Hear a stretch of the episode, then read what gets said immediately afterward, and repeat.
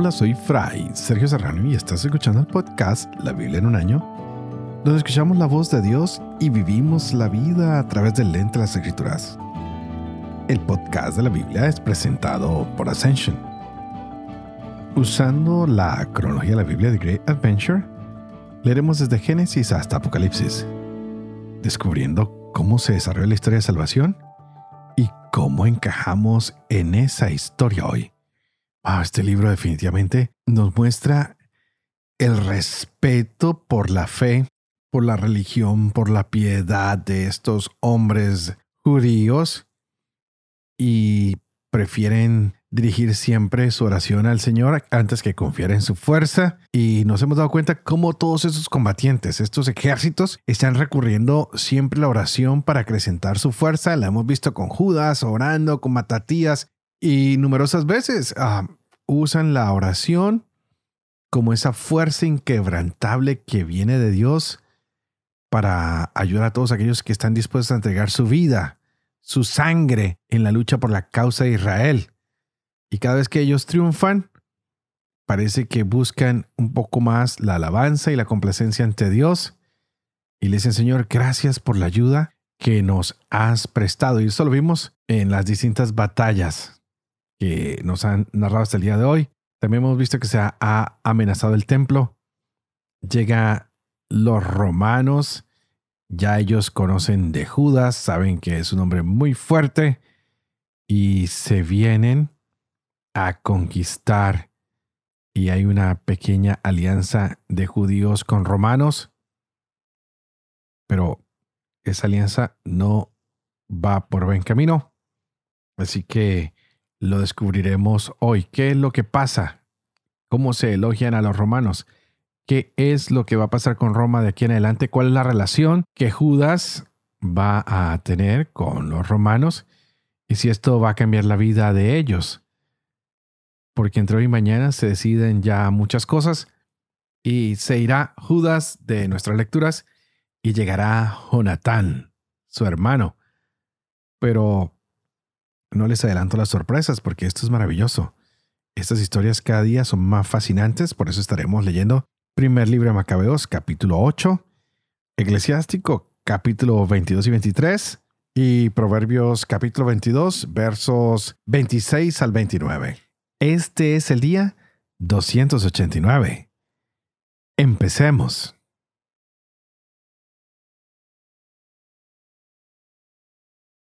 1 Macabeos, capítulo 8.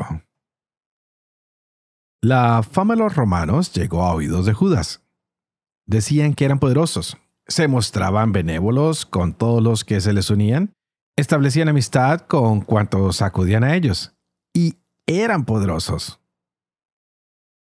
Le contaron sus guerras y las proezas que habían realizado entre los galos, cómo los habían dominado y sometido a tributo, todo cuanto habían hecho en la región de España para hacerse con las minas de plata y oro de allí, cómo se habían hecho dueños de todo el país gracias a su prudencia y perseverancia, a pesar de hallarse aquel país a larga distancia del suyo. A los reyes venidos contra ellos desde los confines de la tierra, los habían derrotado e inferido fuerte descalabro y los demás les pagaban tributo cada año. Habían vencido en la guerra a Filipo, a Perseo, rey de los Queteos, y a cuantos se habían alzado contra ellos, y los habían sometido.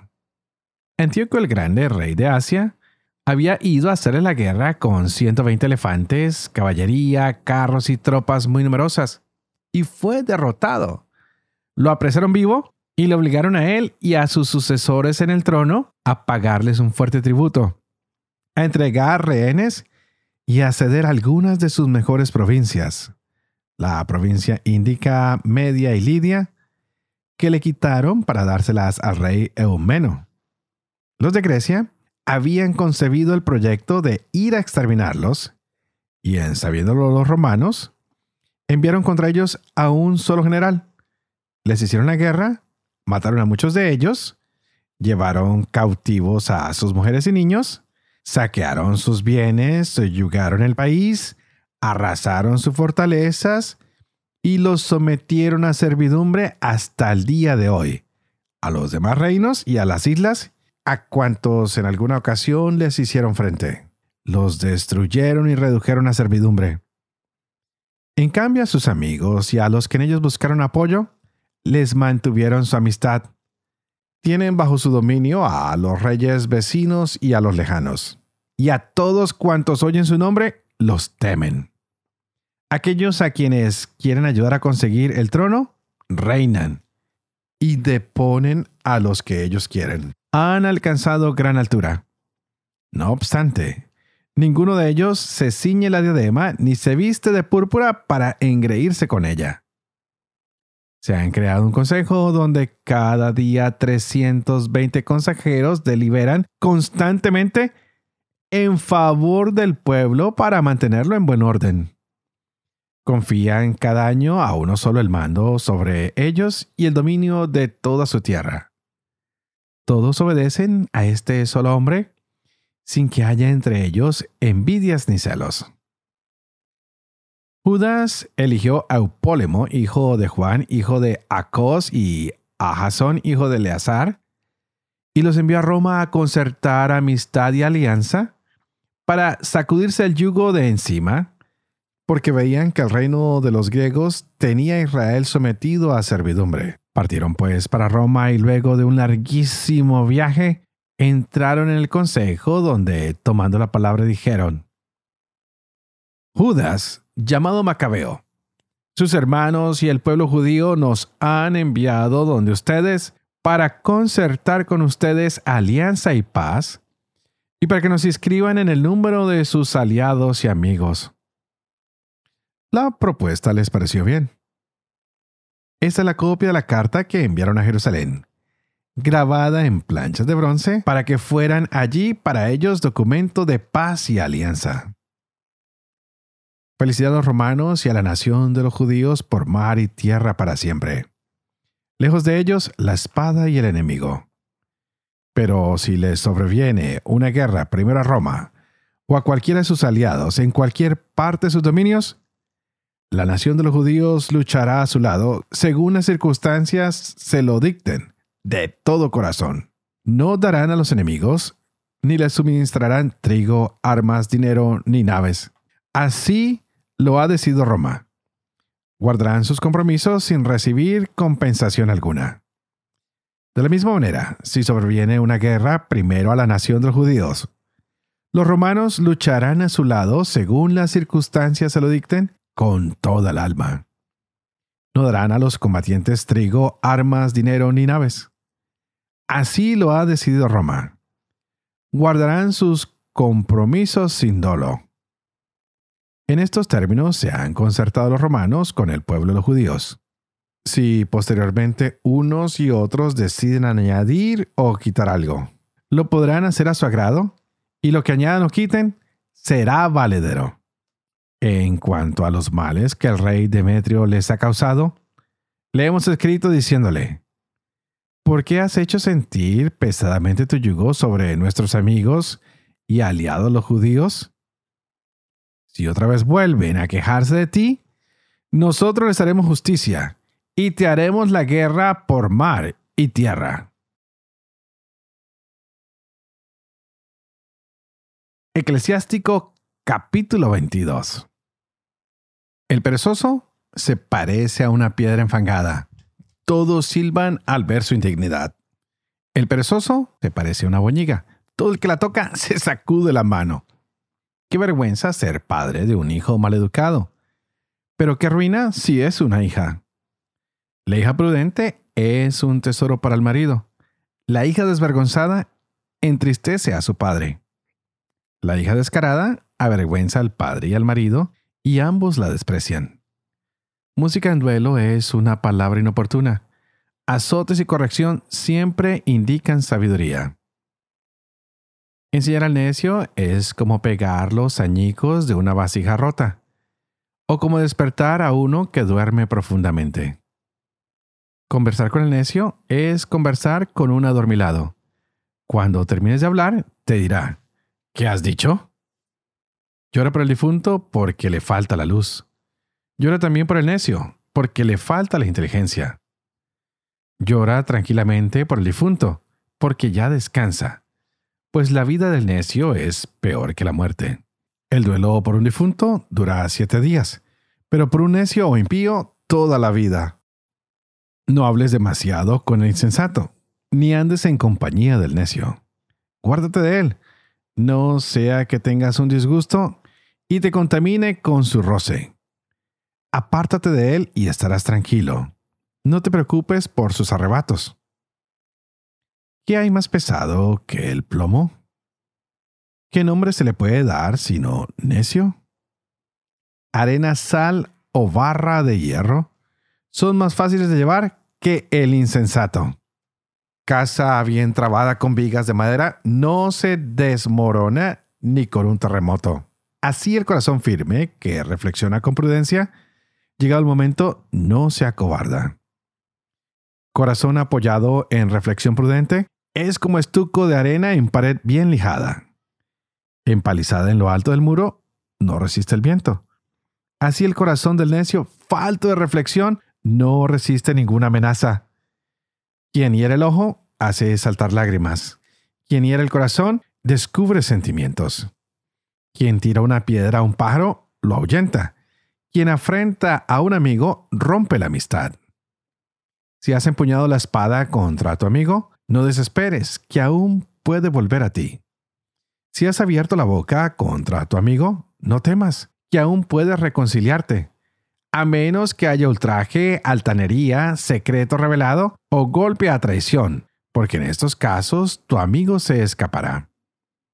Gánate la confianza del prójimo mientras es pobre, para que, cuando sea rico, puedas disfrutar con él.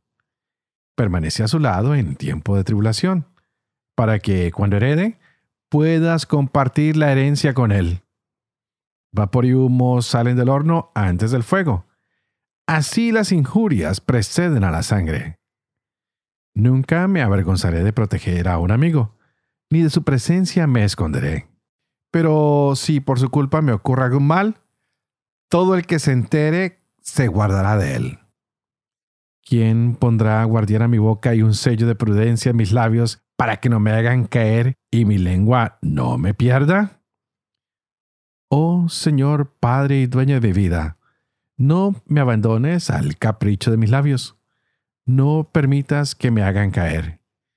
¿Quién aplicará el látigo a mis pensamientos y a mi corazón la disciplina y la sabiduría, para que no queden impunes mis faltas ni se pasen por alto mis pecados? No sea que mis errores aumenten y abunden mis pecados. No sea que yo caiga ante mis adversarios y el enemigo se burle de mí. Señor Padre y Dios de mi vida. No permitas que mis ojos sean altaneros y aparte de mí los malos deseos. Que la sensualidad y la lujuria no se apoderen de mí, no me dejes caer en pasiones vergonzosas. Escuchen, hijos, mi enseñanza, que la guarda no caerá en la trampa. El pecador se enrea en sus propios labios.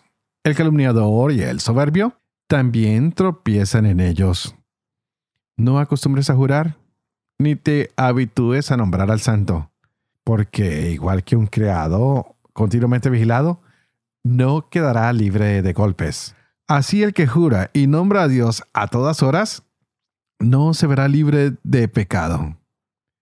El hombre que mucho jura se llena de maldad y no se apartará de su casa el látigo. Si se descuida, su pecado le cae encima. Si jura a la ligera, pega dos veces. Si jura en falso, no será perdonado, y su casa se llenará de desgracias. Hay palabras equiparables a la muerte, que no se oigan nunca en la heredad de Jacob, pues los piadosos rechazan estas cosas y no se revuelcan en los pecados. No acostumbres tu boca a groserías indecentes, pues hay palabras que son pecado. Acuérdate de tu padre y de tu madre cuando te sientes entre los poderosos. No sea que te olvides en su presencia y, comportándote como un necio, llegues a desear no haber nacido y a maldecir el día de tu nacimiento. El hombre habituado a insultar no se corregirá en toda su vida.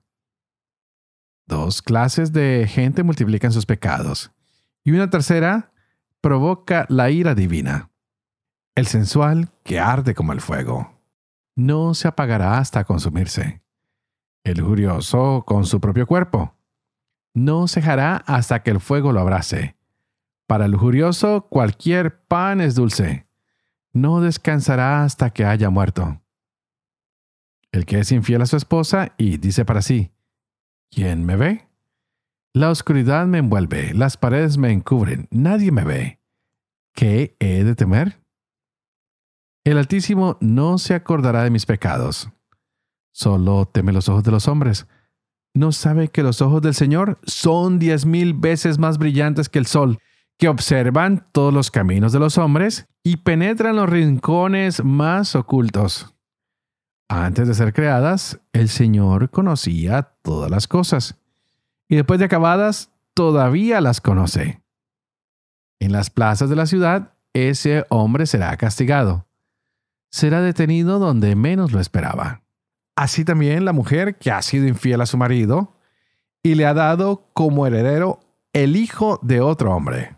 Primero, ha desobedecido a la ley del Altísimo. Segundo, ha faltado a su marido. Tercero, se ha prostituido en adulterio al tener hijos de otro hombre. A esta la llevarán ante la asamblea e investigarán sobre sus hijos. Sus hijos no echarán raíces, sus ramas no darán frutos. Dejará un recuerdo maldito y su infamia no se borrará. Los que vengan después de ella reconocerán que nada es mejor que el temor del Señor, nada más dulce que guardar sus mandamientos. Proverbios capítulo 22, 26 al 29. No seas de los que choca la mano y salen fiadores de deudas, pues si no tienes con qué pagar, te quitarán la cama acostado. No desplaces los antiguos linderos que fijaron tus antepasados. ¿Conoces a alguien diestro en su oficio? Se pondrá al servicio de reyes y no de gente insignificante.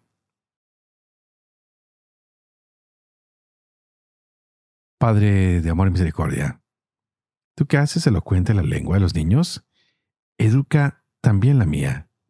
Infunde en mis labios la gracia de tu bendición. Padre, Hijo y Espíritu Santo. Y a ti te invito para que juntos le pidamos al Espíritu Santo que llene nuestra mente de su alegría, de su amor, de su sabiduría, para que podamos gozarnos con esta palabra que abra nuestro corazón y podamos recibir esta palabra y podamos ser felices porque Dios nos sigue amando, nos sigue mostrando su favor. Hoy hay pacto con los romanos. Judas se juega las cartas, hace un pacto con el imperio poderoso, quiere defenderse de este implacable asedio que están haciendo los helenos sobre su pueblo. Nada fácil. Están con muchas luchas, tal vez ya está cansado y quiere parar este proceso de helenización que empezó con la construcción de gimnasios en Jerusalén, que desalentaron a los judíos de hacer sus ritos, de que se circuncidaran, prohibieron públicamente todo esto y por eso se dio la gran lucha. Los judíos se sentían un poco penosos en estos gimnasios y se mandaban restaurar sus prepucios. Matatías quería poner un fin a esto, no pudo, así que su hijo Judas Macabeo ha estado recuperando el templo, lo ha reconsagrado, hay más peleas y ahora Judas busca esta alianza con la República de Roma para sacar a los griegos. Pero ¿qué va a pasar de aquí en adelante? Vamos a ver, porque no podemos hacer pactos más que con Dios. Dios es un Dios fiel que no nos abandona. ¿Qué pasará de aquí en adelante? Bueno, tenemos que prepararnos y decirle al Señor que no queremos apartarnos de Él, que queremos serle fieles, que queremos que nuestro corazón siempre esté pegado a su ley, a su voluntad. Que los libros que hemos leído estos días, Macabeos Eclesiástico, empiecen a darnos sentido en nuestras vidas. Me encanta mucho el libro El Eclesiástico, cómo se elogia la sabiduría y cómo se descubre que esta sabiduría está en medio del pueblo de la asamblea. Y lo vimos hoy en el libro de los Macabeos, cómo se organizan los romanos, cómo tienen este grupo de 320 hombres que toman las decisiones. Hay uno que dirige al año, hay mucho respeto sobre las leyes, todos le obedecen. Han puesto una jerarquía muy, muy precisa, se unen para defender a sus aliados, se extiende su dominio y están por todos los puntos cardinales, están muy fuertes y hoy han mandado una carta de apoyo a los judíos y están mandándole a sus enemigos una carta diciéndoles, por favor, no más con ellos porque ahora tienen nuestra defensa. Y mientras tanto, en el libro del eclesiástico, se nos habla del el libro de la alianza de Dios y el Altísimo, de esa ley que nos dio Moisés, que es una herencia para todo el pueblo. Esa es la sabiduría. ¿Has tú aprendido los mandamientos? ¿Estás poniendo en práctica esta sabiduría? Wow, es algo interesante que deberíamos preguntarnos y mañana lo seguiremos viendo porque hoy se nos ha hablado de cómo debemos cumplir con nuestros juramentos y que no debemos jurar tanto, porque a veces nos enredamos con tanta promesa y el hombre que mucho jura, mucho se llena de maldad es lo que nos decía el libro del eclesiástico, que tenemos que medir nuestras palabras, que no nos acostumbremos a tener una boca grosera con palabras indecentes, porque hay palabras que son pecaminosas, que hay palabras que se equiparan a la muerte. ¿Cuántas veces no herimos a una persona con una palabra y después cómo sanamos esa herida?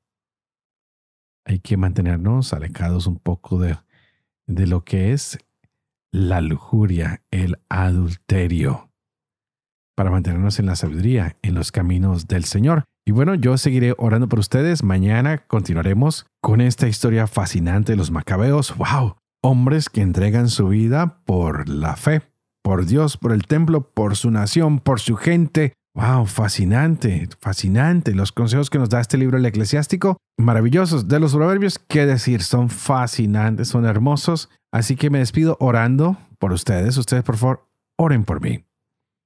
Para que pueda llevar a buen término este proyecto de la Biblia en un año. Para que yo también pueda beneficiarme de todas estas lecturas. Que todo esto que comparto con ustedes, que yo lo pueda vivir con fe. Que pueda enseñar siempre la verdad. Y sobre todo que yo siempre pueda cumplir lo que he enseñado. Y que la bendición de Dios Todopoderoso, que es Padre, Hijo y Espíritu Santo, descienda sobre cada uno de ustedes y los acompañe siempre. Que Dios los bendiga.